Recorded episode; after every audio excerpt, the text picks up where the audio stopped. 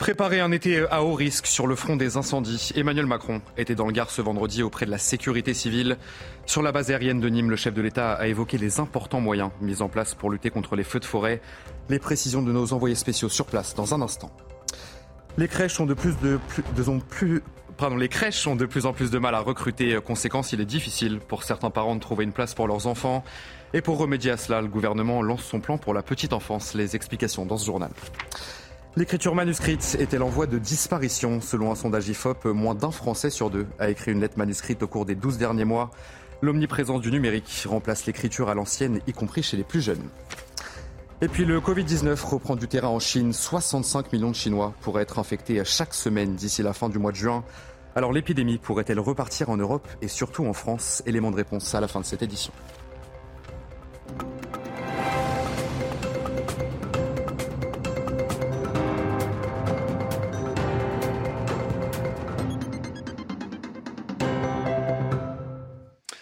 Bonsoir à tous, très heureux de vous retrouver euh, sur CNews pour l'édition de la nuit. À l'approche d'un été euh, qui s'annonce une nouvelle fois très difficile sur le front des incendies, Emmanuel Macron s'est donc rendu dans le Gard euh, auprès de la sécurité civile sur la base aérienne de Nîmes. Le chef de l'État a évoqué les importants moyens mis en place pour lutter contre les feux de forêt. Le président en a profité pour saluer le travail de ceux qui sont mobilisés sur place. On va faire le point avec Florian Tardif et Charles Baget avant de promouvoir les moyens déployés par l'État depuis euh, l'année dernière pour pouvoir lutter plus activement euh, contre les feux de forêt. Emmanuel Macron a eu un mot à l'égard des femmes et des hommes euh, présents ici sur cette base aérienne de Nîmes, ces héros du quotidien comme il les appelle, qui parfois pour sauver des vies risquent la leur. Écoutez. Cette mémoire pour ces héros du quotidien, j'ai eu l'occasion malheureusement encore de la poursuivre et de rendre hommage la semaine dernière à Roubaix. Et une nouvelle fois, je veux ici saluer justement toutes celles et ceux qui, au quotidien, pour protéger, pour sauver des vies, prennent des risques conséquents et qui, en protégeant, en accompagnant, sauvent parfois au péril de leur vie. Emmanuel Macron qui est ensuite revenu plus longuement sur l'ensemble des moyens engagés euh, par l'État depuis l'année dernière pour pouvoir lutter plus efficacement contre les feux de forêt, à commencer par le renforcement considérable de la flotte aérienne. Nous sommes passés de 38 engins disponibles à 47 euh, sur l'ensemble du territoire national. Des euh, pompiers supplémentaires vont également venir renforcer dès cet été les équipes de la sécurité civile. Il y a un centre de coordination qui a été créé ici sur la base aérienne de Nîmes nous nous trouvons pour pouvoir euh, piloter euh, l'ensemble des actions engagées euh, cet été. Et dernier point qui nous concerne tous, cette fois-ci, chaque soir à 17h, Météo France publiera une météo des forêts afin d'alerter la population sur les dangers dans leur département. L'idée est de montrer que face aux feux de forêt, nous sommes tous responsables. Et justement, dans ce contexte, certains départements sont particulièrement touchés par la sécheresse. C'est le cas par exemple des Bouches du Rhône. Et pour y faire face, eh la ville de La Ciotat a décidé de supprimer toutes ses douches de plage. C'est l'une des premières communes à prendre une telle mesure en France. Reportage sur place signé Stéphanie Rouquet. Les baigneurs de La Ciotat vont devoir modifier leurs habitudes. La ville a décidé de supprimer les douches de toutes ces plages pour limiter le gaspillage d'eau une décision citoyenne pour l'adjoint chargé de l'environnement. Si on considère que 100 plaisanciers euh, prennent une douche sur nos 9 plages pendant une saison, eh ben, ça représenterait à peu près à, peu près à 3 piscines euh, municipales. Voilà, donc c'est pas c'est pas non plus négligeable. Outre cette, euh, cette économie d'eau, l'objectif bien entendu était d'être exemplaire. La Provence souffre de la sécheresse depuis des mois, alors les habitants et les touristes comprennent cette décision. Mais ils ont raison, vu qu'il y a un problème d'eau sur la région, euh, autant réduire la consommation de l'eau euh, qui va directement à la mer. Rentrer avec du sable euh, un peu partout, bon, ça va, ça va me gêner, ça va me gêner un petit peu. Mais après, je comprends le fait qu'il faut savoir évoluer avec son temps, il faut savoir faire des restrictions, et je pense que celle-ci, elle est très bien aussi. La pluie tombée ces derniers jours n'a pas permis de recharger les nappes phréatiques. Depuis quatre mois, certains Provençaux sont déjà soumis à des restrictions d'eau. Allez, euh, tout autre sujet dans ce journal, celui de la guerre des habitants de villes touristiques contre la location de Airbnb. C'est le cas par exemple à La Baule, en Loire-Atlantique, où des collectifs de voisins se sont créés. Ils reprochent aux vacanciers de faire la fête et donc de faire trop de bruit. Reportage, Michael Chaillou, Jean-Michel Decaze. Pour trouver les Airbnb, suivez les boîtes à clés. À la Baule, 1257 logements sont répertoriés sur la plateforme. Et parfois, l'ambiance déborde. Ils viennent à 5, 6, 10, souvent la fête avant de sortir en bois, des restos, des apéros. Enfin, ils font, ils font souvent la fête, beaucoup de bruit, quoi. Et c'est vrai que nous, on est, voilà, à nos âges, on est un peu plus âgés, on avait de la tranquillité. La Baule, c'est le pays du soleil, le pays des vacances et un peu de tolérance, je dirais. On est là pour s'amuser. S'il si faut être couché à 8 heures euh, pendant les vacances, c'est un peu dommage pour, et pour nos jeunes. Sur le Remblai, Audrey s'apprête à rejoindre la gare avec sa valise. Dans le nord de la France, elle dispose d'un appartement qu'elle loue via Airbnb. Parfois, elle a des réflexions de la part de ses voisins.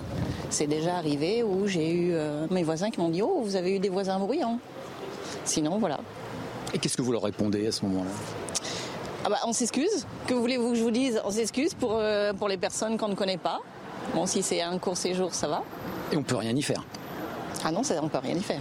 L'autre grand reproche fait aux loueurs sur Internet est de vampiriser les logements au profit des touristes. Les habitants à l'année ont du mal à trouver un toit. Dans la ville de Trappes, dans les Yvelines, quatre personnes ont été blessées par balle, dont une grièvement. Les faits sont produits dans la nuit de jeudi à vendredi. Deux individus ont tiré à sept reprises. Les précisions sur place de Célia Barotte et Charles Pousseau.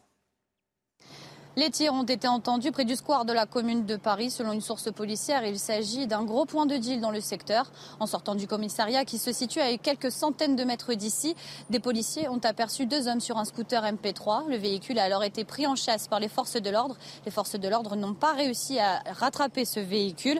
L'équipage s'est ensuite rendu rue des Épices où des euh, traces de sang au sol et des douilles de balles ont été retrouvées. Quatre blessés par balle euh, ont été signalés par la police. Elles sont toutes âgées d'une vingtaine d'années. Parmi les victimes, deux personnes seraient, euh, feraient partie de la même famille.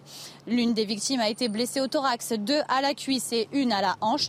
Pour l'instant, c'est la police judiciaire de Versailles qui a été saisie. Le motif de l'agression reste encore flou, mais l'hypothèse d'un règlement de compte lié au trafic de stupéfiants n'est pas écartée. Souvenez-vous, c'était euh, le 23 mars dernier à Bordeaux. Des manifestants cagoulés avaient mis le feu à la porte de la mairie euh, en marge de la manifestation contre la réforme des retraites. Eh bien aujourd'hui, euh, l'enquête se poursuit. Plusieurs manifestants ont déjà été interpellés et les travaux sont toujours en cours pour réparer les dégâts. Sur place, le reportage de Jérôme Ropnou et Antoine Estève. Regardez. Ces images avaient fait le tour du monde le 23 mars dernier. L'immense porte de plus de 2 tonnes en feu. Cette pièce historique du XVIIIe siècle est classée comme le palais Rohan derrière elle. Les travaux de remplacement commencent tout juste.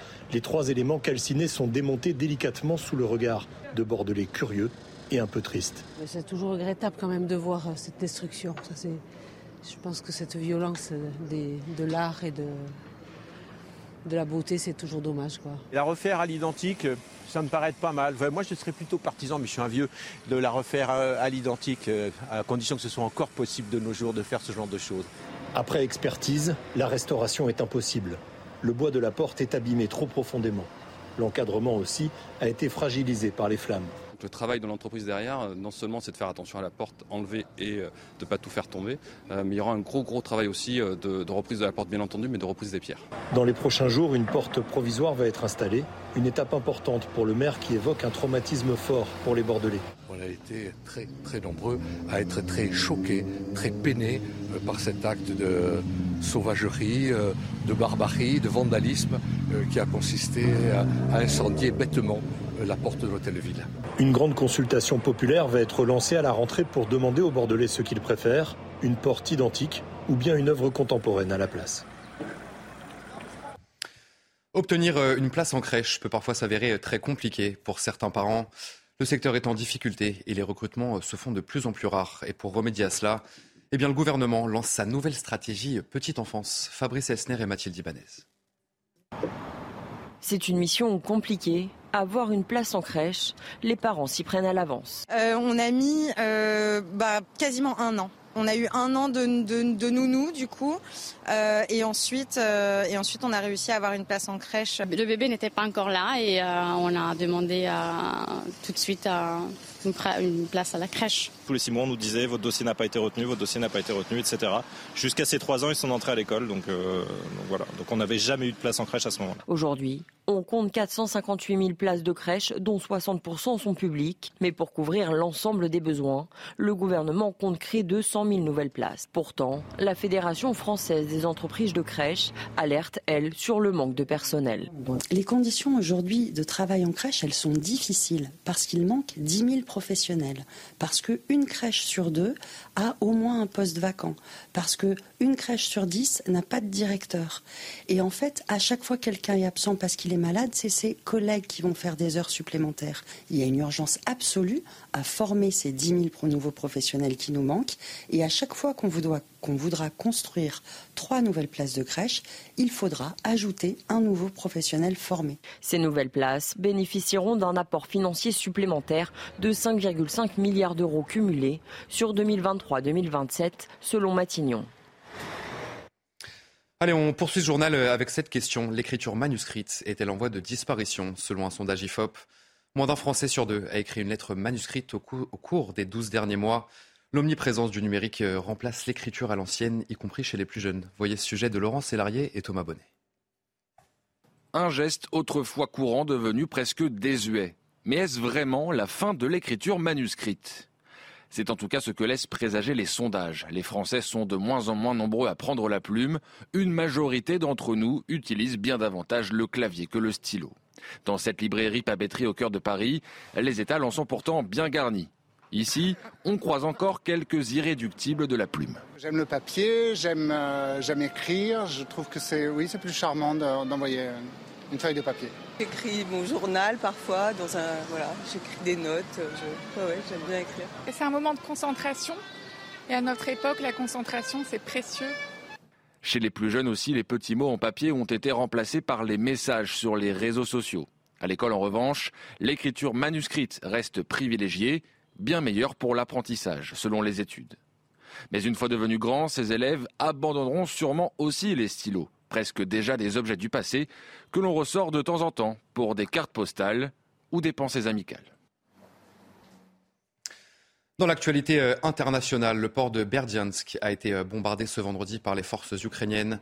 Neuf personnes ont été blessées sur place. De nouveaux bombardements qui illustrent l'intensification des frappes ukrainiennes sur la Russie ces derniers temps. On va faire le point euh, sur la situation sur place avec notre journaliste spécialiste des questions internationales, Harold Diman. Depuis un mois, l'armée russe projette des centaines de missiles et de drones sur toutes les villes d'Ukraine. La capitale Kiev en particulier, qui reçoit parfois plus de 50 missiles par nuit. Et à Kherson aussi, dans le sud, l'aviation russe largue des bombes depuis des avions. C'est un peu primitif. Bref, c'est un feu d'artifice de la mort à partir du ciel. Bien sûr, l'armée ukrainienne a utilisé abondamment les missiles de défense antimissiles occidentaux pour protéger leur ciel efficacement. Voici que maintenant, l'armée ukrainienne riposte et tire principalement des drones et quelques missiles sur les villes russes toutes proches que sont Belgorod et plus loin Kursk. Certes, l'armée ukrainienne avait tiré sur Belgorod par le passé et sur la Crimée, mais uniquement sur des cibles militaires telles que dépôts de munitions et de carburant. Donc aujourd'hui, le gouvernement Zelensky veut montrer à la population euh, russes que Vladimir Poutine ne peut plus les protéger. Bien sûr, les Ukrainiens ne tirent pour l'instant qu'un centième du nombre de missiles qui leur sont tirés dessus. Anthony Blinken s'est exprimé sur cette guerre depuis Helsinki en Finlande. Et selon le chef de la diplomatie américaine, eh la guerre menée en Ukraine par Vladimir Poutine est un échec stratégique pour la Russie. On l'écoute. La situation de la Russie est bien pire aujourd'hui qu'avant son invasion massive de l'Ukraine, que ce soit sur le plan militaire, économique ou géopolitique. Là où Poutine voulait projeter sa force, il a révélé sa faiblesse. Là où il cherchait à diviser, il a uni. Ce qu'il a tenté d'empêcher, il l'a précipité. Dans le reste de l'actualité, le Canada est confronté à l'un des printemps les plus catastrophiques de son histoire sur le front des incendies. Le Québec fait face à plus d'une centaine de départs de feu qui ont forcé plus de 10 000 habitants à quitter leur domicile. Au total, 2,7 millions d'hectares ont déjà brûlé cette année au Canada. Une catastrophe ferroviaire en Inde a provoqué la mort d'au moins 120 personnes. Trois trains sont impliqués dans cet accident. Vous voyez ces images à l'antenne, ça s'est passé euh, dans l'est du pays, près de la ville de Balasore. 850 personnes ont également été blessées dans cet accident. Le directeur des chemins de fer indiens a déclaré que deux trains transportaient des voyageurs. Le troisième est un convoi de marchandises. Et enfin, le Covid-19 reprend du terrain en Chine. 65 millions de Chinois pourraient être infectés chaque semaine d'ici la fin du mois de juin. C'est ce qu'avance un expert chinois qui affirme que 40 millions de personnes seraient actuellement infectées chaque semaine dans tout le pays. Alors est-ce que l'épidémie pourrait repartir en Europe et surtout euh, chez nous en France? Élément de réponse avec Barbara Durand. Six mois après la fin de la stratégie zéro Covid de Pékin, les infections repartent à la hausse. En moyenne, le pays enregistrerait quelques 40 millions de cas positifs chaque semaine. Une nouvelle vague épidémique alimentée par de multiples raisons. Le virus circule de façon endémique euh, sur la surface de la planète. Et de temps en temps, en fonction de l'immunité collective, euh, eh bien, il y a des épidémies qui reviennent. Une recrudescence des infections également portée par des sous-variants d'Omicron, plus précisément le variant XBB, aujourd'hui majoritaire dans le monde. Un rebond épidémique dans les pays européens n'est donc pas exclu. Le sous-variant euh, en question a déjà circulé en Europe. Il est donc euh, très peu probable qu'il y ait de conséquences graves en termes de morbimortalité pour la population générale. Néanmoins, les personnes les plus fragiles, les personnes les plus âgées, euh, les personnes immunodéprimées euh, eh bien, doivent être extrêmement vigilantes. Pour les personnes les plus fragiles, une nouvelle campagne de vaccination contre le Covid a été lancée le 25 avril dernier. Selon Santé publique France, environ 3700 cas positifs ont été recensés en France au cours des sept derniers jours. Allez, vous restez bien avec nous sur euh, CNews tout de suite, votre journal des sports. Et on commence euh, ce journal des sports avec le troisième tour de Roland Garros. C'est sans français, mais c'est avec Novak Djokovic dans sa quête d'un 23e sacre en Grand Chelem. Le numéro 3 mondial a affronté un spécialiste de la terre battue, euh, l'Espagnol Alejandro Davidovich Fokina. Le Serbe a dû s'employer et passer par la casse tie-break lors des deux premières manches avant de dérouler dans la troisième. Un succès 7-6, 7-6, 6-2 en 3h36. Un Novak Djokovic éreinté, mais forcément très heureux après la rencontre. On l'écoute. It was just a kind of a day uh, and conditions uh, that were, I think, very challenging for both players physically. Three hours for two sets. I don't remember when I played last time, three hours, two sets. But in the end of the day, it was a straight set win. I'm really glad that I managed to um, kind of gear up in the third.